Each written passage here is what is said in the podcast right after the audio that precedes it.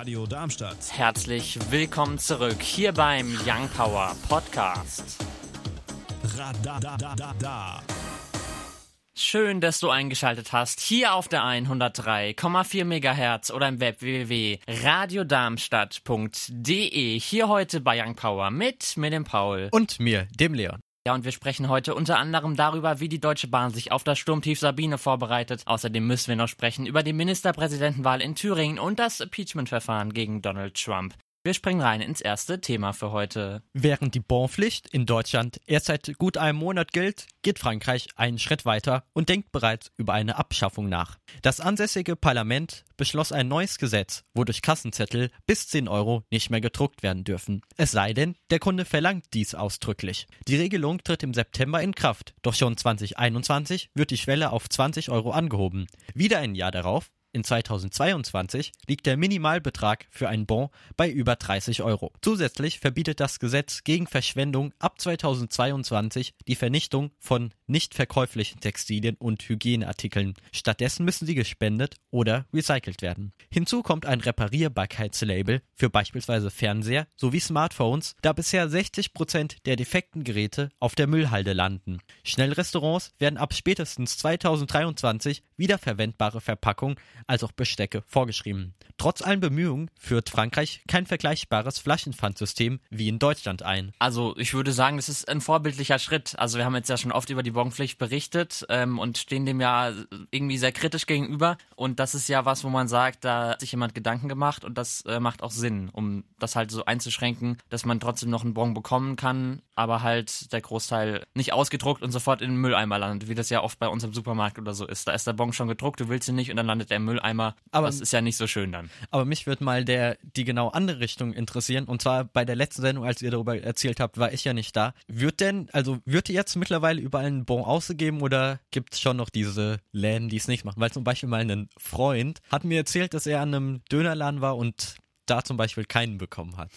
Also ich war auch bei mehreren Geschäften so in der letzten Woche unterwegs und ich habe tatsächlich, die haben zwar zum Großteil anderen Bon gedruckt, aber ich habe bei vielen auch keinen Bon bekommen, wenn ich keinen wollte. Insofern noch ganz angekommen ist es nicht, aber wir gucken mal, wie es da weitergeht. Es ist halb, das heißt Zeit für die News mit Leon. In dem indischen Bundesstaat Kerala wird doppelt so viel Alkohol getrunken wie im landesweiten Durchschnitt. Daher gelten strenge Regeln. Bars und Restaurants dürfen Wein oder Bier nur bis 23 Uhr ausschenken. Spirituosen gibt es erst in Hotels ab drei Sternen. Vor Jahren kam der Regierung die Idee, Alkohol sogar komplett zu verbieten. Nun fließt der Alkohol aus den Wasserhähnen eines Hochhauses im Süden des Bundesstaates. Richtig gehört. Nach einer richterlichen Anordnung schütteten Beamte 6000 Liter Alkohol weg. Das versickerte und gelangte so in einen nahegelegenen Brunnen. Bis die Säuberung in voraussichtlich einem Monat vollendet ist, werden Betroffene mit Wasserflaschen beliefert. Laut dem deutschen Wetterdienst wird am Sonntag ein von Nordwesten aufkommender Sturm erwartet. Das Sturmtief Sabine soll in der Nacht zum Montag stärker werden. Die Deutsche Bahn versucht auf die Kritik der Kundschaft zu reagieren und bereitet sich entsprechend vor. Alle Fernverkehrstickets im Zeitraum Sonntag bis Dienstag den 11. sind bis mindestens nächsten Dienstag, den 18. gültig oder auch schon am heutigen Samstag. Alternativ ist eine kostenfreie Stornierung möglich. Das gilt auch für Flexpreis- oder Sparpreistickets. Zusätzlich wird die DB Mitarbeiter an relevanten Stellen zur Beseitigung von Oberleitungsschäden versammeln. Einsatztrupps mit Kettensägen, um Gleise von umgefallenen Bäumen zu befreien, stehen auf Abruf bereit. In Apps DB Navigator oder DB Streckenagent lassen sich Verbindungen hinterlegen. Bei Verzögerungen werden die Reisenden per Push-Benachrichtigung informiert. Am Sonntag anfangs noch meist freundlich und trocken, im Tagesverlauf kann es dann aber zu Regen und Sturm kommen. Die Temperatur liegt bei 8 bis 12 Grad. Die weiteren Aussichten am Montag ein wilder Mix aus Sonne und Wolken, teilweise aber auch Regen und Gewitter. Die Temperatur liegt bei stürmischen 6 bis 10 Grad. Am Dienstag dann immer weniger Wind, dafür bleibt der Regen bei vielen Wolken und auch etwas Sonne. Die Temperatur liegt bei 0 bis 5 Grad. Am Mittwoch dann viele Wolken, der Himmel ist mehr von Gewittern als von Sonne geprägt, obwohl sich diese auch ab und zu blicken lässt. Die Temperatur liegt bei 0 bis 6 Grad. Uns findet ihr auch auf Instagram und Twitter Young Power Radar.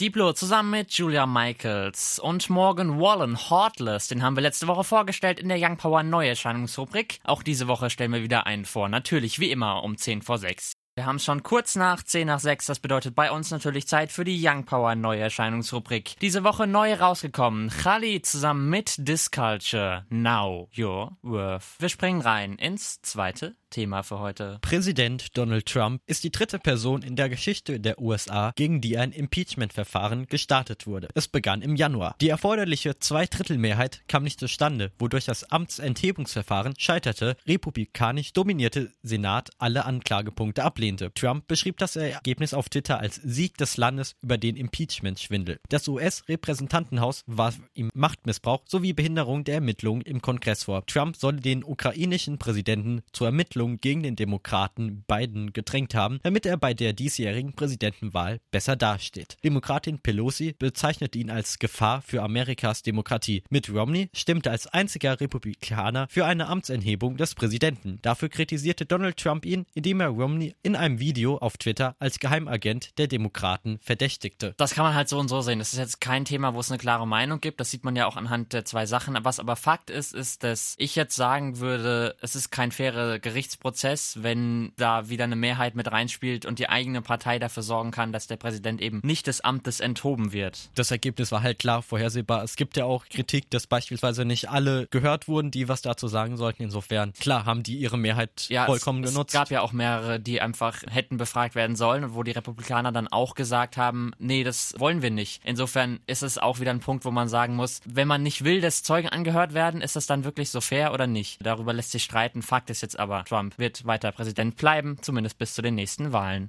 Wir springen rein ins dritte Thema für heute. Der Berliner Künstler Simon Weckert schaffte es, den Kartendienst Google Maps hereinzulegen. Dazu legte er 99 Smartphones mit aktiver Google-Navigation in einen Bollerwagen und lief über die Straße. Der Service deutete die vielen Geräte konzentriert auf einen Standort als Stau. Folglich leitete Google Maps andere Verkehrsteilnehmer um. Sein Video hat bei YouTube, Stand heute Mittag, den 8. Februar, über drei Millionen Aufrufe. Die Idee kam dem 30-Jährigen bei einer Demonstration am 1. Mai in Berlin, wo ihm auffiel, dass Google viel Stau verzeichnete, wie er der Bild gegenüber erklärt. Allerdings würden auch Fahrzeuge an roten Ampeln für einen Fehlalarm ausreichen. Übrigens, Google Maps feiert heute am 8. Februar seinen 15. Geburtstag.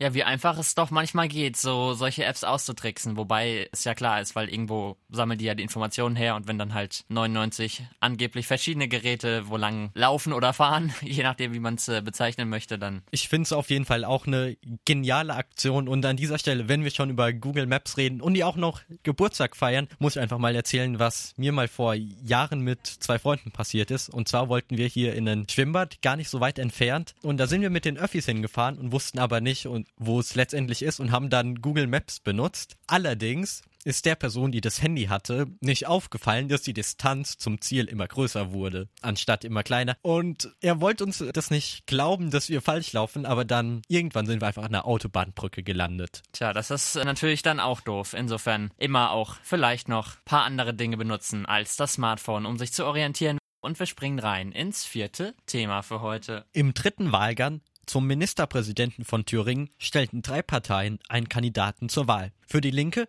trat nun Ex-Amtsinhaber Bodo Ramelow, für die FDP ihr Fraktionschef Thomas Kemmerich und Christoph Kindervater für die AfD an. Bodo Ramelow verlor mit einer Stimme Unterschied. Kemmerich setzte sich am Mittwoch den 5. mit 45 Stimmen durch. Möglich macht ihm das die Regelung des dritten Wahlgangs, da lediglich die einfache Mehrheit benötigt wird. Soweit, so unspektakulär. Die Aufruhr um seine Wahl hat den Hintergrund, dass neben FDP und CDU sich die AfD geschlossen hinter ihm stellte. Kindervater erhielt also keine einzige Stimme. Die linken Landeschefin Susanne Henning-Wellofs warf Kemmerich nach Annahme des Wahlergebnisses einen mitgebrachten Blumenstrauß vor die Füße. Durch den Druck aus Politik und Öffentlichkeit gab er schon am Donnerstagmittag, den 6., seinen Rücktritt bekannt. Neuwahlen sind demnach wahrscheinlicher geworden aber die Hürden sind dennoch hoch. Mindestens ein Drittel der Landtagsabgeordneten müssen den Antrag zur Auflösung stellen und zwei Drittel dem wiederum zustimmen. Ist ja aktuell total groß in den Medien. Es ist halt schon komisch, wenn sich eine Partei, die einen eigenen Kandidaten aufstellt, dann plötzlich alle für einen Kandidaten der FDP stimmen. Einfach wahrscheinlich aus dem Hintergrund, dass sie vermuten, dass CDU und FDP vielleicht für die, also FDP stimmt logischerweise für den eigenen Kandidaten, aber dass die CDU auch dafür stimmt und dass sie dann halt mit einer Stimme Vorsprung Bodo Ramelow schlagen. Also es wirkt, hat schon so ein bisschen gewirkt wie beabsichtigt. War es ja teilweise auch. Ich meine, wenn du dir anguckst, was die AfD sich von sich gegeben hat, da hieß, ich habe es zum Beispiel in der Tagesschau in dem Podcast gehört, dass es wirklich beabsichtigt war, eine 2.0 Auflage von der bisherigen Landesregierung zu verhindern und es soll angeblich auch gewisse Dokumente geben, wo die es anbieten. Deshalb würde mich jetzt interessieren, würdest du es schon als antidemokratisch bezeichnen oder einfach nur als genialen Streich der AfD? Naja, was heißt genialen Streich? Also aus ihrer Sicht schon, ja. Ja, ja klar. Naja, es ist schwierig zu sagen. Also was ich auf jeden Fall finde, ist, dass es halt ganz demokratisch nicht ist, wenn man sich hinter den Kulissen abspricht, um jemanden zu wählen. Und vor allen Dingen ist es komisch, dass die AfD, die normalerweise wirklich nur, wenn sie eine Wahl gewinnt oder gut abschneidet, sich selbst lobt quasi, ähm, jetzt auf einmal sich freut für jemand anderen aus einer anderen Partei, was normalerweise nie passiert ist. Also das ist ja de facto so, dass es halt so das erste Mal ist, dass die AfD mit anderem zur Wahl gratuliert. Das ist so das, glaube ich, was irgendwie schon zeigt, dass es schon gewollt war, auch von der AfD. Und dann muss man sagen, wenn man sich so dahinter stellt, dann könnte man darüber diskutieren, ob es antidemokratisch ist. Weil wir direkt am Donnerstag Povi hatten, haben wir dazu quasi eine aktuelle Stunde gemacht und unser Ergebnis war einfach, dass es aus Sicht der AfD extrem clever war, weil sie sind jetzt sozusagen, bisher waren sie immer nur in der Opposition und konnten rummeckern über die Ergebnisse, aber jetzt sind sie halt quasi nicht mehr aus dem politischen Geschehen rauszudenken. Ich meine, wenn sie den Ministerpräsidenten stellen. Ja, vor allen Dingen ist es halt auch so, dass sie sehr viel Aufmerksamkeit dazu, dafür bekommen und vielleicht ist auch einfach, einfach nur der Zweck gewesen, man weiß es nicht. Mit den aktuellen Bundesliga-Ergebnissen. Die Eintracht aus Frankfurt gegen den ersten FC Augsburg 5 zu 0, Wolfsburg gegen Fortuna Düsseldorf 1 zu 1, Freiburg gegen Hoffenheim 1 zu 0, Schalke und Paderborn trennen sich unentschieden 1 zu 1, Hertha BSC gegen den ersten FC Mainz 05 1 zu 3, Werder Bremen verliert gegen Union Berlin 0 zu 2, Leverkusen gegen den BVB, da sind wir gerade live in der 8. Minute, es steht 0 zu 0, Mönchengladbach gegen den ersten FC Köln, die spielen morgen ab 15.30 Uhr und morgen ab 18 Uhr dann FC Bayern gegen RB Leipzig. Und wir werfen einen Blick auf die aktuellen Radiocharts. Auf Platz 10 vorzufinden Tones and I, Dance Monkey. Auf der 9 dann Harry Styles, Adore You. Auf der 8 Circles von Post Malone. Die 7 belegt Maroon 5 mit Memories. Auf der 6 vorzufinden Wide It von Regard. Auf der 5 dann Luis Capaldi, Before You Go. Die 4 belegt Felix Jähn zusammen mit Vice, Close Your Eyes. Auf der 3 dann Nico Santos und Play With Fire. Die 2 belegt Dua Lipa, Don't Start Now. Und weiterhin auf der 1 The Weekend und Blinding Lights. Bei uns ist jetzt Annemarie von der Sendung Aller Retour. Die sendet gleich und die wird euch kurz erzählen, was da gleich so alles vor sich geht. Hallo, bonsoir à tous. Anne-Marie wieder bei euch für Aller Retour heute Abend. Wir haben zwei Gäste bei uns mit dem Manche Mikro dazu. Ein super Gast, ein Ethiker Hacker, also eine Premiere. Es wird ein Interview auf Englisch. Der heißt äh, Aaron Finnen und Nickname Phoenix. Und wir werden das zweisprachig, fast dreisprachig halten. Und dann gibt's noch Sister Scholar mit ihrer Veranstaltung in der Knabenschule. Hört bitte rein. À tout à l'heure. Und das waren sie auch schon, die zwei Stunden Young Power hier auf der 103,4 Megahertz oder im Web www.radiodarmstadt.de. Hier heute mit mir, dem Paul. Und mir, dem Leon. Euch wie immer noch ein schönes Restwochenende. Ich sag wie immer noch Tschüssi! Radio Darmstadt. Das war der Young Power Podcast. Radadadada. Wenn ihr mehr von Young Power hören wollt, dann könnt ihr gerne unsere Sendung immer samstags von 17 bis 19 Uhr auf der 103,4 Megahertz oder im Web www.radiodarmstadt.de auschecken.